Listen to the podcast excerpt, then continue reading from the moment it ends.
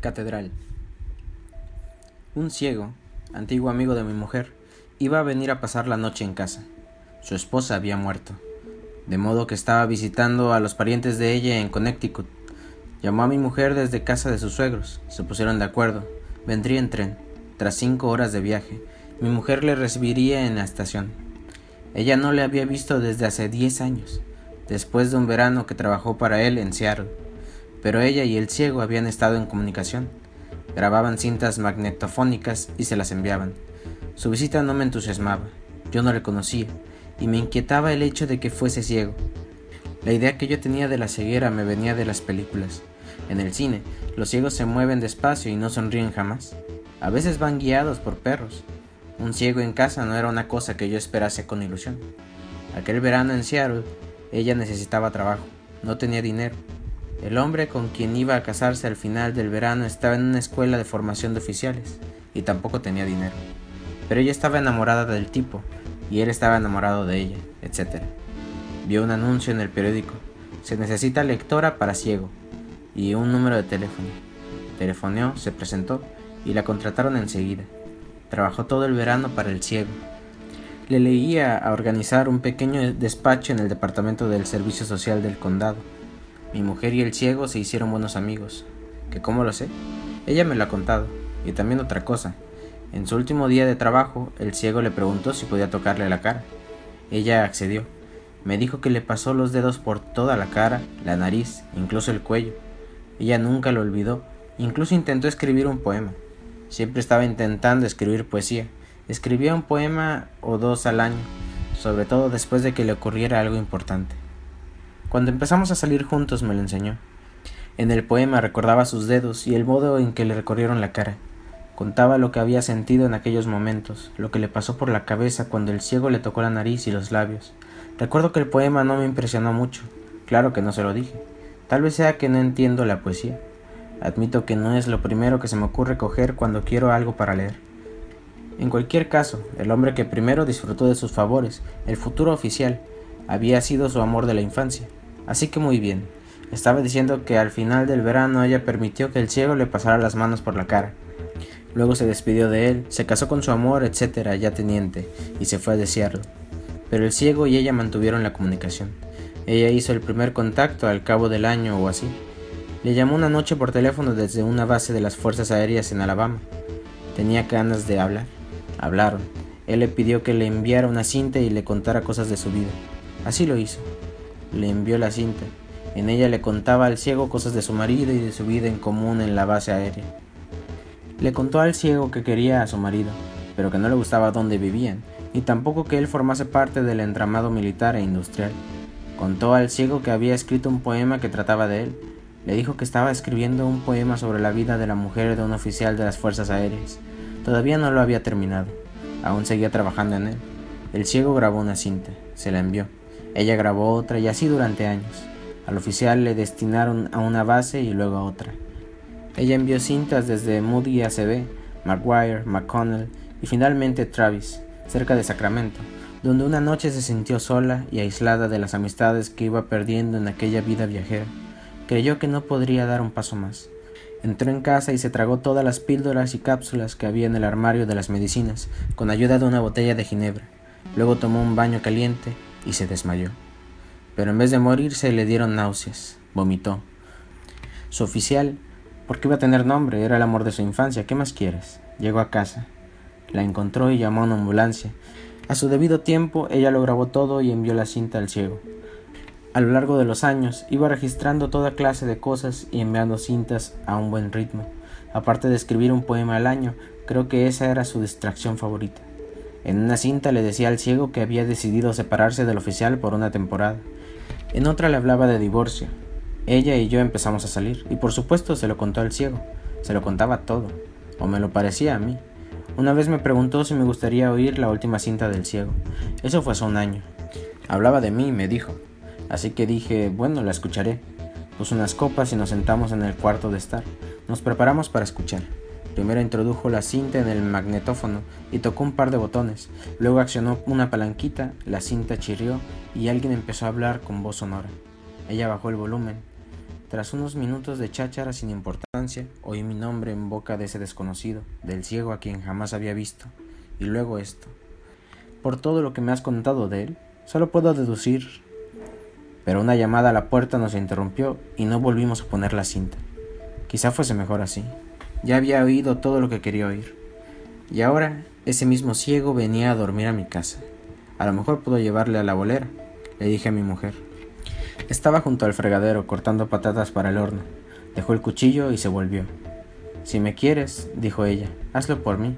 Si no me quieres, no pasa nada. Pero si tuvieras un amigo cualquiera que fuese y viniera a visitarte, yo trataría de que se sintiera a gusto. Se secó las manos con el paño de los platos. Yo no tengo ningún amigo ciego. Tú no tienes ningún amigo, y punto. Además, dijo, maldita sea, su mujer acaba de morirse, ¿no lo entiendes? Ha perdido a su mujer. No contesté. Me había hablado un poco de su mujer. Se llamaba Beulá. Beulá. Es nombre de negra. ¿Era negra su mujer? Pregunté. ¿Estás loco? replicó mi mujer. ¿Te ha dado la vena o algo así? Cogí una patata. Vi cómo caía al suelo y luego rodaba bajo el fogón. ¿Qué te pasa? ¿Estás borracho? Solo pregunto, dije.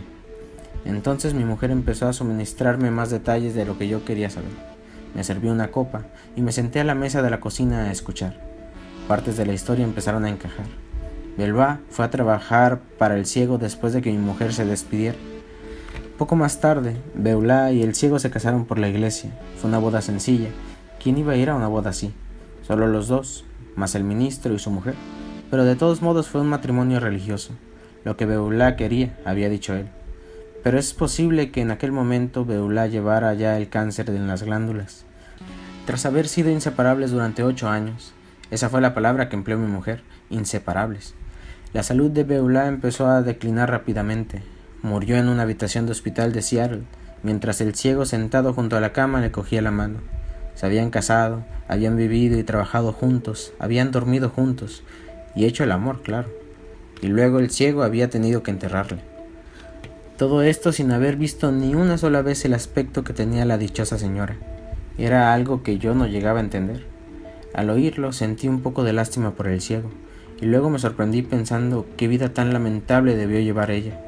Figúrense, una mujer que jamás ha podido verse a través de los ojos del hombre que ama, una mujer que se ha pasado día tras día sin recibir el menor cumplido de su amado, una mujer cuyo marido jamás ha leído la expresión de su cara, ya fuera de sufrimiento o de algo mejor, una mujer que podía ponerse o no maquillaje, ¿qué más le daba a él? Si se le antojaba, podía llevar sombra verde en un ojo, un alfiler en la nariz, pantalones amarillos y zapatos morados, no importa. Para luego morirse, la mano del ciego sobre la suya, sus ojos ciegos llenos de lágrimas, me lo estoy imaginando, con un último pensamiento que tal vez fuera este. Él nunca ha sabido cómo soy yo, en el expreso hacia la tumba. Robert se quedó con una pequeña póliza de seguros y la mitad de una moneda mexicana de 20 pesos. La otra mitad se quedó en el ataúd con ella. Patético. Así que cuando llegó el momento, mi mujer fue a la estación a recogerle, sin nada que hacer, salvo esperar. Claro que de eso me quejaba. Estaba tomando una copa y viendo la televisión cuando oí parar al coche en el camino de entrada. Sin dejar la copa, me levanté del sofá y fui a la ventana a echar una mirada. Vi reír a mi mujer mientras aparcaba el coche. La vi salir y cerrar la puerta. Seguía sonriendo. Qué increíble. Rodeó el coche y fue a la puerta por la que el ciego ya estaba empezando a salir. El ciego, fíjense en esto, llevaba barba crecida. Un ciego con barba. Es demasiado, diría yo. El ciego alargó el brazo al asiento de atrás y sacó una maleta. Mi mujer le cogió del brazo, cerró la puerta y sin dejar de hablar durante todo el camino le condujo hacia las escaleras y el porche. Apagué la televisión, terminé la copa, lavé el vaso, me sequé las manos, luego fui a la puerta. Te presento a Robert, dijo mi mujer. Robert, este es mi marido. Ya te he hablado de él. Estaba radiante de alegría. Llevaba al ciego cogido por la manga del abrigo. El ciego dejó la maleta en el suelo y me tendió la mano. Se la estreché, me dio un buen apretón, retuvo mi mano y luego la soltó. Tengo la impresión de que ya nos conocemos, dijo con voz grave. Yo también, repuse. No se me ocurrió otra cosa. Luego añadí, Bienvenido. He oído hablar mucho de usted. Entonces, formando un pequeño grupo, pasamos del porche al cuarto de estar, mi mujer conduciéndole por el brazo. El ciego llevaba la maleta con la otra mano. Mi mujer decía cosas como A tu izquierda, Robert. Eso es. Ahora cuidado, hay una silla. Ya está. Siéntate ahí mismo. Es el sofá. Acabamos de comprarlo hace dos semanas. Empecé a decir algo sobre el sofá viejo. Me gustaba, pero no dije nada. Luego quise decir otra cosa sin importancia sobre la panorámica del Hudson que se veía durante el viaje. Como para ir a Nueva York había que sentarse en la parte derecha del tren y al venir de Nueva York a la parte izquierda. ¿Ha tenido buen viaje? le pregunté. A propósito, ¿en qué lado del tren ha venido sentado? Vaya pregunta, ¿en qué lado? exclamó mi mujer. ¿Qué importancia tiene? Era una pregunta. En el lado derecho, dijo el ciego. Hacía casi cuarenta años que no iba en tren. Desde que era niño, con mis padres, demasiado tiempo. Casi había olvidado la sensación. Ya tengo canas en la barba, o eso me han dicho, en todo caso.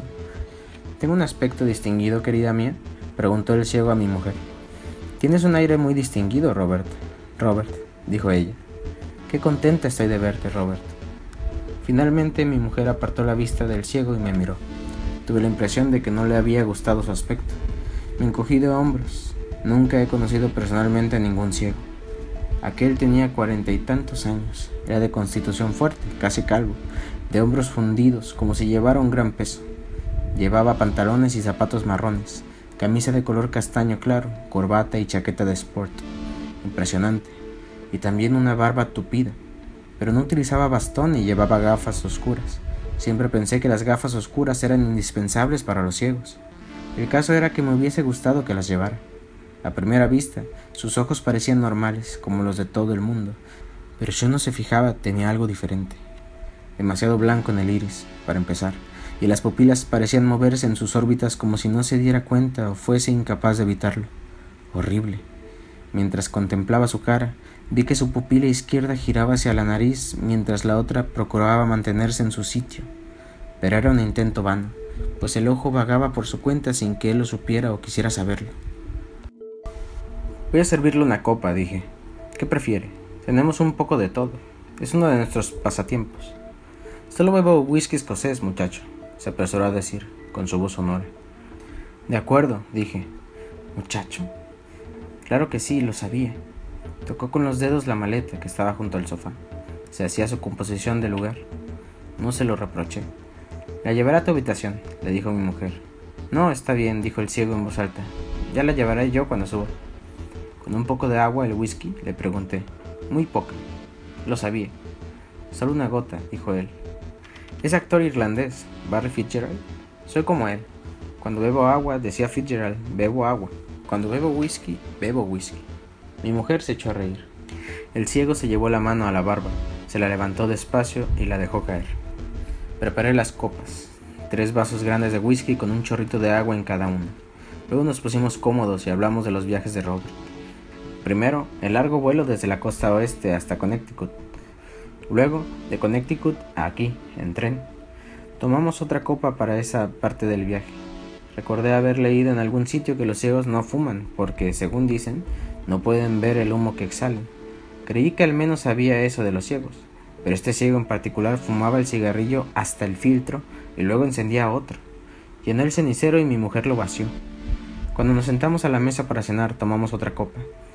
Mi mujer llenó el plato de Robert con un filete grueso, patatas al horno, judías verdes. Le unté con mantequilla dos rebanadas de pan. Ahí tiene pan y mantequilla, le dije, bebiendo parte de mi copa. Y ahora recemos. El ciego inclinó la cabeza. Mi mujer me miró con la boca abierta. Roguemos para que el teléfono no suene y la comida no esté fría, dije. Nos pusimos al ataque. Nos comimos todo lo que había en la mesa. Devoramos como si no nos esperase un mañana. No hablamos, comimos. Nos atiborramos, como animales. Nos dedicamos a comer en serio. El ciego localizaba inmediatamente la comida, sabía exactamente dónde estaba todo en el plato. Lo observé con admiración mientras manipulaba la carne con, con, el cuchillo y el tenedor. Cortaba dos trozos de filete, se llevaba la carne a la boca con el tenedor, se dedicaba luego a las patatas asadas y a las judías verdes, y después partía un trozo grande de pan con mantequilla y se lo comía. Lo acompañaba con un buen trago de leche, y de vez en cuando no le importaba utilizar los dedos. Terminamos con todo, incluyendo media tarta de fresas. Durante unos momentos quedamos inmóviles, como atontados. El sudor nos perlaba el rostro. Al fin nos levantamos de la mesa, dejando los platos sucios. No miramos atrás. Pasamos al cuarto de estar y nos dejamos caer de nuevo en nuestro sitio. Robert y mi mujer en el sofá. Yo ocupé la butaca grande. Tomamos dos o tres copas más mientras charlaban de las cosas más importantes que les habían pasado durante los últimos diez años. En general, me limité a escuchar. De vez en cuando intervenía. No quería que pensase que me había ido al de la habitación, y no quería que ella creyera que me sentía al margen. Hablaron de cosas que les habían ocurrido, a ellos, durante esos diez años. En vano esperó oír mi nombre en los dulces labios de mi mujer. Y entonces mi marido esposo apareció en mi vida, algo así. Pero no escuché nada parecido. Hablaron más de Robert. Según parecía, Robert había hecho un poco de todo, un verdadero ciego aprendiz de todo, y maestro de nada. Pero en época reciente su mujer y él distribuían los productos Amway, con lo que se ganaban la vida más o menos, según pude entender. El ciego también era aficionado a la radio. Hablaba con su voz grave de las conversaciones que había mantenido con operadores de Guam en las Filipinas, en Alaska e incluso en Tahití. Dijo que tenía muchos amigos por allí, si alguna vez quería visitar esos países. De cuando en cuando volvía su rostro ciego hacia mí. Se ponía la mano bajo la barba y me preguntaba algo. ¿Desde cuándo tenía mi empleo actual? Tres años. ¿Me gustaba mi trabajo? No. ¿Tenía intención de conservarlo? ¿Qué remedio me quedaba? Finalmente, cuando pensé que empezaba a quedarse sin cuerda, me levanté y encendí la televisión. Mi mujer me miró con irritación. Empezaba a acalorarse. Luego miró al ciego y le preguntó, ¿Tienes televisión, Robert? Querida mía, contestó el ciego, tengo dos televisores, uno en color y otro en blanco y negro, una vieja reliquia. Es curioso, pero cuando enciendo la televisión, y siempre estoy poniéndola, conecto el aparato en color. ¿No te parece curioso? No supe qué responder a eso. No tenía absolutamente nada que decir, ninguna opinión. Así que vi las noticias y traté de escuchar lo que decía el locutor.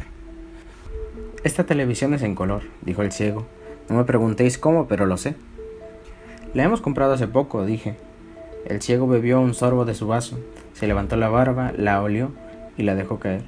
Se inclinó hacia adelante en el sofá, localizó el cenicero en la mesa y aplicó el mechero al cigarrillo. Se recostó en el sofá y cruzó las piernas, poniendo el tobillo de una sobre la rodilla de la otra. Mi mujer se cubrió la boca y bostezó. Se estiró. Voy a subir a ponerme la bata. Me apetece cambiarme. Ponte cómodo, Roberto, dijo. Estoy cómodo, repuso el ciego. Quiero que te sientas a gusto en esta casa. Lo estoy, aseguró el ciego.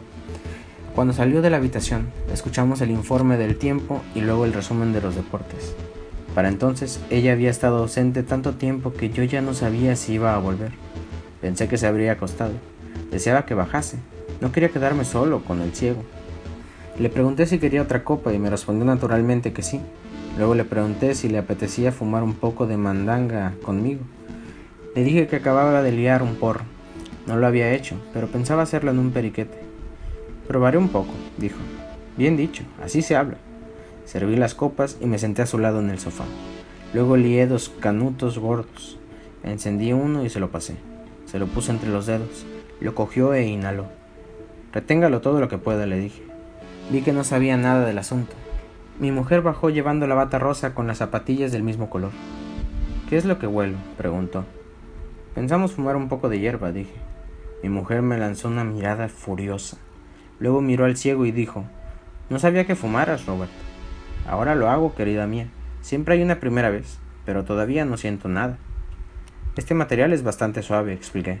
Es flojo. Con esta mandanga se puede razonar. No, no le confunde a uno. No hace mucho efecto, muchacho, dijo, riéndose. Mi mujer se sentó en el sofá entre los dos. Le pasé el canuto, lo cogió, le di una calada y me lo volvió a pasar. ¿En qué dirección va esto? preguntó. No debería fumar. Apenas puedo tener los ojos abiertos. La cena ha acabado conmigo. No he debido comer tanto.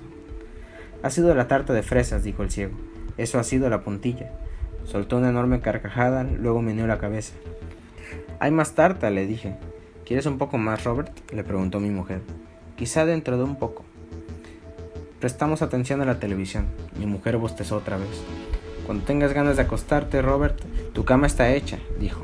Sé que has tenido un día duro. Cuando estés listo para ir a la cama, dilo. Le tiró del brazo.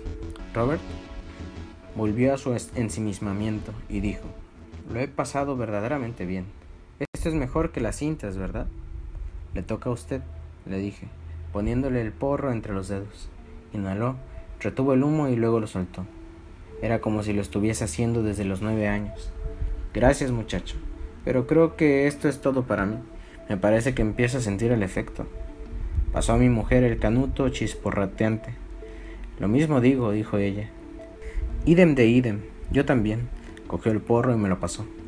Me quedaré sentada un poco entre vosotros dos con los ojos cerrados, pero no me prestéis atención, ¿eh? Ninguno de los dos. Si os molesto, decidlo.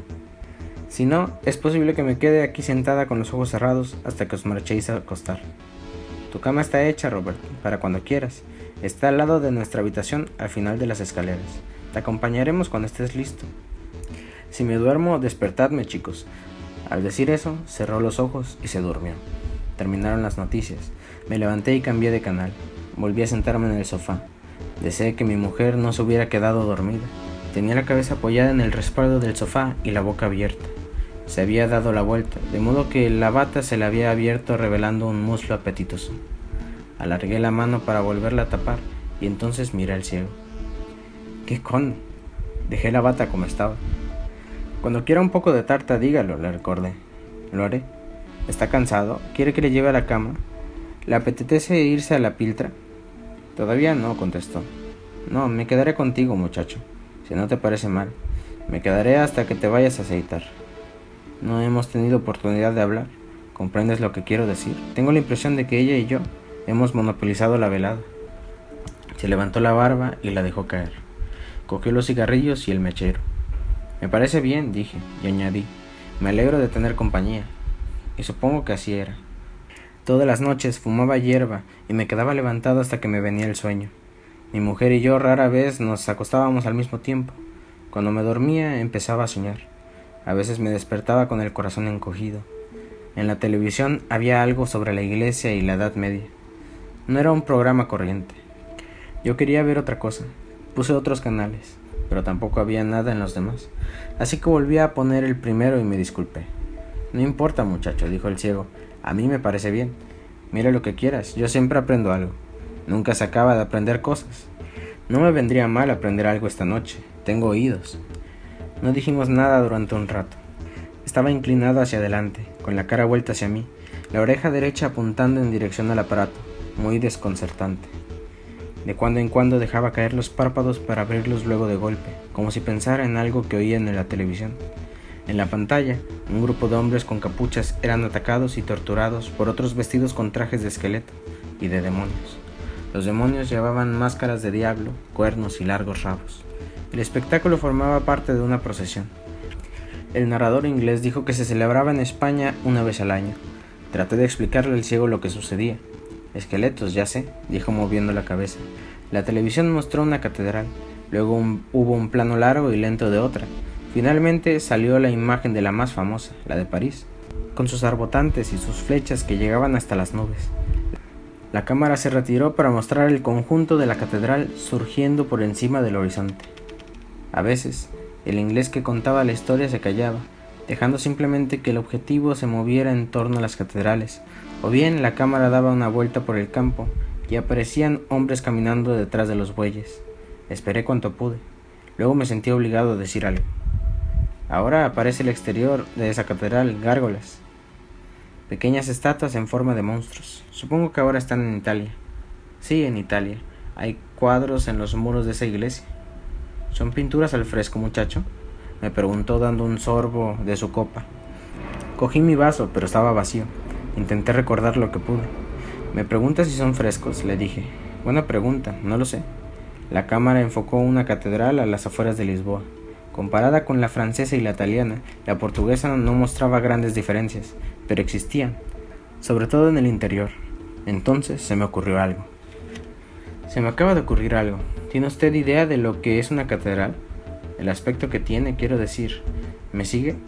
Si alguien le dice la palabra catedral, ¿sabe usted de qué le hablan? ¿Conoce usted la diferencia entre una catedral y una iglesia baptista, por ejemplo? Dejó que el humo se escapara despacio de su boca. Sé que para construirla han hecho falta centenares de obreros y 50 o 100 años, contestó. Acabo de oírselo decir al narrador, claro está. Sé que en una catedral trabajan generaciones de una misma familia. También lo ha dicho el comentarista. Los que empezaban no, no vivían para ver terminada la obra. En ese sentido, muchacho, no son diferentes de nosotros, ¿verdad? Se echó a reír. Sus párpados volvieron a cerrarse, su cabeza se movía, parecía dormitar. Tal vez se figuraba estar en Portugal. Ahora la televisión mostraba otra catedral, en Alemania esta vez. La voz del inglés seguía sonando monótonamente. Catedrales, dijo el ciego. Se incorporó moviendo la cabeza de atrás adelante. Si quieres saber la verdad, muchacho, eso es todo lo que sé, lo que acabo de decir. Pero tal vez quieras describirme una. Me gustaría. Ya que me lo preguntas, en realidad no tengo una idea muy clara. Me fijé en la toma de la catedral en la televisión. ¿Cómo podía empezar a describírsela? Supongamos que mi vida dependiera de ello. Supongamos que mi vida estuviese amenazada por un loco que me ordena hacerlo.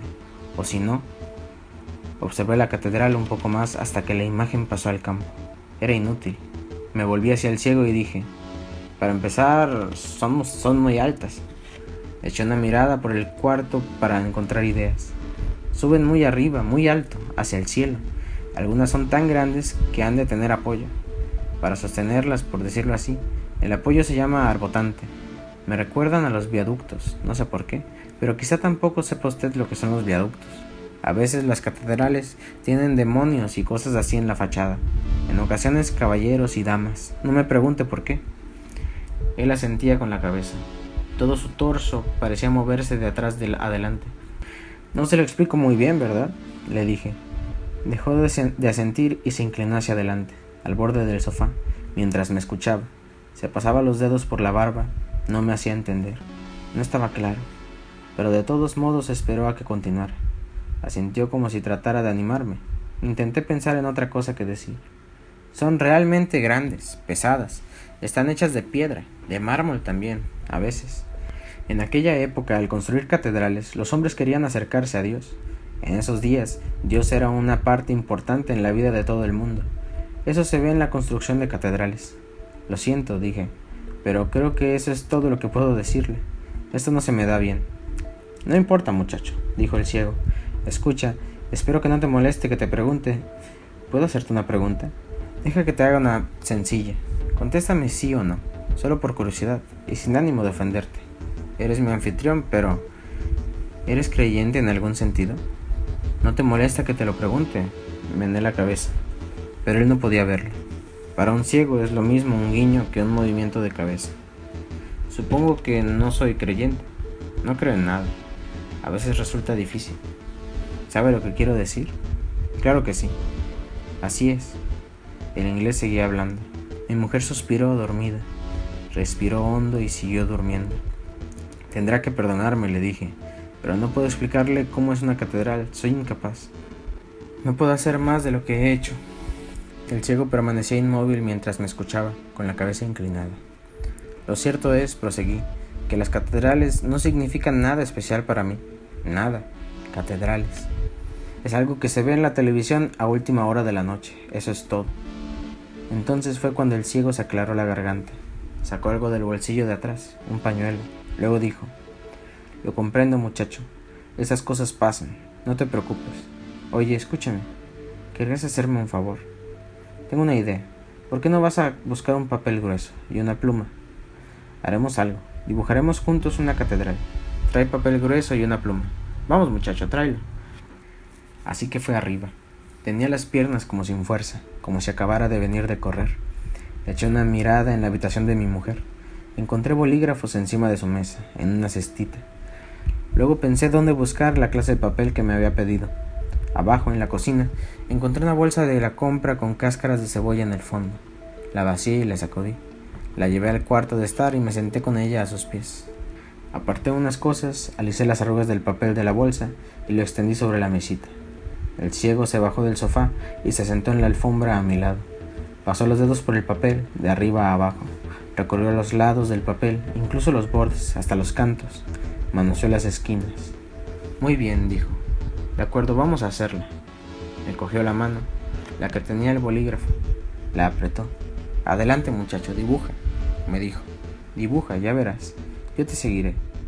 Saldrá bien. Empieza ya, como te digo, ya, ya verás, dibuja. Así que empecé. Primero tracé un rectángulo que parecía una casa. Podía ser la casa en la que vivo. Luego le puse el tejado.